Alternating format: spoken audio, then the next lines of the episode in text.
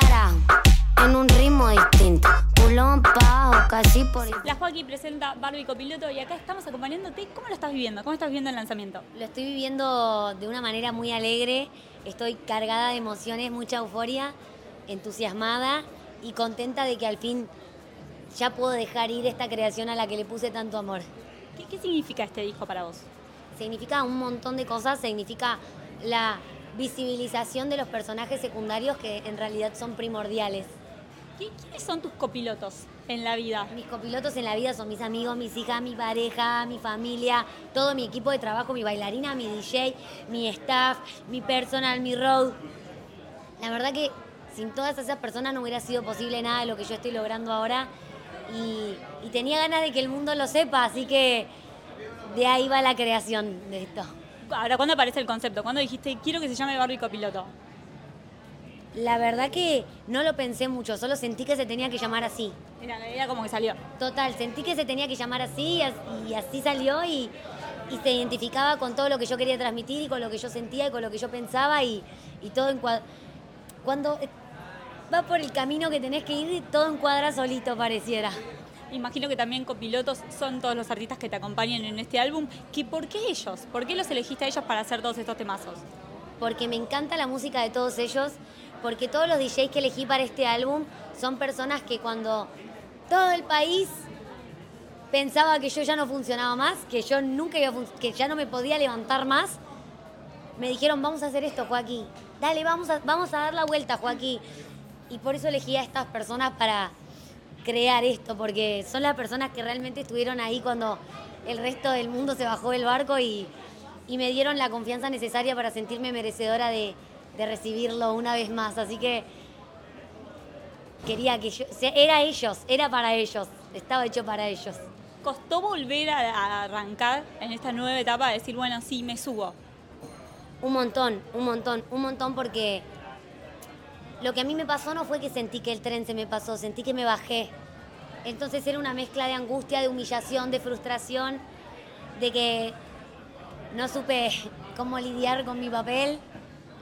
Y, y realmente cuando te caes así tan bajo, pensás que nunca más en la vida te vas a levantar. Y cuando te levantás se siente mejor de lo que te imaginaste que se sentía si te podías levantar. Así que no tengo descripción para esto. Solo sé que nunca antes me habían pasado tantas cosas buenas juntas y que a veces todavía digo, uy, pero algo, algo raro hay acá. Me estarán filmando una cámara oculta y, y es un poco parte del trabajo del amor propio y, y de recibir con brazos abiertos lo que vos mismo te ganaste. Noche me pongo mañosa. ¿Qué pasa cuando ves, ves que todas las canciones empiezan a pegar? Que una detrás de la otra son un éxito. La verdad es que yo no lo veo así porque como yo hago música hace tanto tiempo, es como que yo veo las cosas al día a día. La gente que me ve una vez cantando me dice, no, qué bien que te está yendo, no lo puedo creer. Y es como que ahí dimensiono, wow, si me lo dicen todas estas personas, ¿será que me está yendo tan increíble? ¿Será que yo no lo noto? ¿Será que es como que yo siempre siento que hay cosas que mejorar y siempre hay cosas que podrían salir mejor? Tal vez es una sobreexigencia personal, pero bueno, esa misma sobreexigencia me ha llevado a trabajar las cosas de esta manera, así que espero continuar teniéndola y, y continuar sintiéndome un, simple mortal y que, que las cosas buenas y los beneficios nunca me ceguen y me hagan sentir más que nadie. Ahora, uno abre el top 50 y hay no sé cuántas canciones tuyas, porque hoy justo lo escuchaba y hay un montón. Abrís TikTok y deslizás los videos y son millones y millones de personas creando con tu música. ¿Todo eso cómo impacta?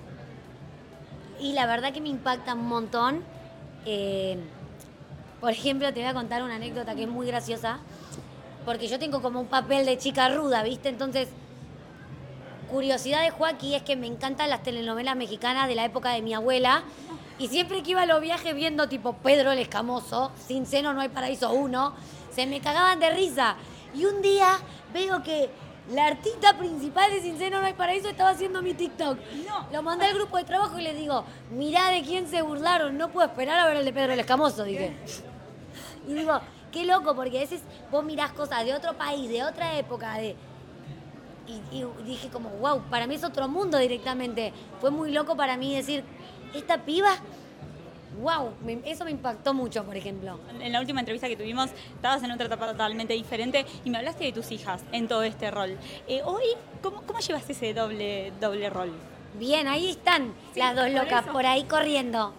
Ahí tocando disimuladamente los pastelitos y las cosas, ¿viste? En cualquier momento falta alguna algún cupcake, algo de eso. ¿Cómo es compartir todo, eh, todo esto con ellas? Y yo creo que si yo no hubiera sido mamá, nunca hubiera tomado mi carrera con la seriedad que la estoy tomando ahora. Yo simplemente lo hacía porque me hacía sentir bien.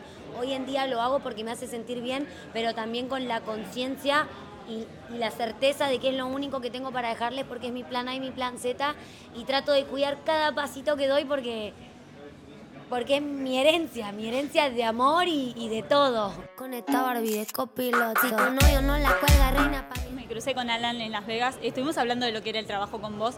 Eh, ¿Vos cómo sos a la hora de trabajar? ¿Cómo fuiste en, en todo este proceso? ¿Cómo sos en estudio? Y llego, me, me gusta tomar mate, me gusta comer bolitas. Cuando voy a lo de Alan particularmente, me gustan mucho las bolitas de fraile y las, to- las tortas fritas a la vuelta que, Que la rompen. Así que cuando voy ahí particularmente eso.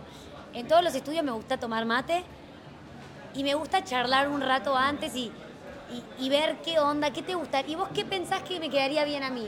Ah, me gusta. Y yo pienso que esto. Y me gusta que, que lo que hagamos nos guste a ambos. Ya sea con un artista o con un productor, que los dos podamos exteriorizar lo que sentimos. No, que venga alguien y decirle, no, vos haces esto porque es mi canción. No, disfrutémosla los dos. Co- Con Alan, cuando grabamos la misión, ponele. Me acuerdo porque Alan es muy personaje. ¿Vos lo ves así todo serio?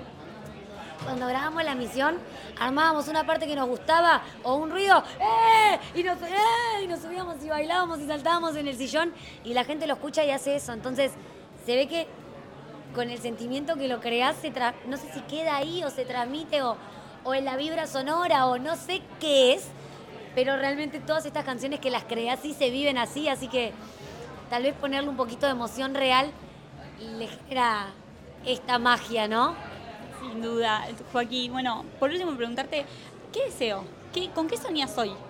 Desde acá, desde la cima donde estás. La realidad es que mi, mi sueño era poder mandar a mis hijas a un colegio lindo y, y tener mi casa. Y, y nunca proyecté mucho más porque la verdad que no, no, no me tenía ni un poquito de fe, así que como que todo lo que soñaba ya lo tengo realmente. Este, el año que viene mis hijas van a empezar en un colegio que tiene hasta sala de robots, hasta cocina y nunca jamás pensé que iba a mandar a mis hijas a un colegio así y es como que es lo que más anhelaba, lo que más me preocupaba, decir, yo quiero que ellas tengan la vida más linda del mundo porque cuando vivíamos, ayer justo encontraba fotos de, de mi nena más grande, iba a decir mi bebé, pero me mata si ves la tele, es que mi bebé, de mi nena más grande bañándose en un balde de pintura vacío que llenaba con ollas y ella está así feliz. Y ahora tengo fotos de ella en un jacuzzi de viaje en un hotel cinco estrellas. Y digo, nadie se merece más lo que me está pasando que ellas. Ellas me hicieron sentir igual de buena madre viviendo en la 21 y viviendo en una casa con cinco cuartos. Nadie más que ella se merece todo lo que me está pasando. Nadie más me hizo sentir tan especial y para mí es re loco. Entonces es como que lo que ahora venga no es algo que sueño, sino algo que solo voy a recibir gratamente porque las expectativas que tenía ya se me dieron. Joaquín, gracias por la nota, que sigan No, los éxitos, favor, seguir rompiendo, me pone muy feliz que estés acá hoy. Gracias. Esta segunda me la chupa ser primera. Si tu novio no acelera, reina, pa' mí estás soltera.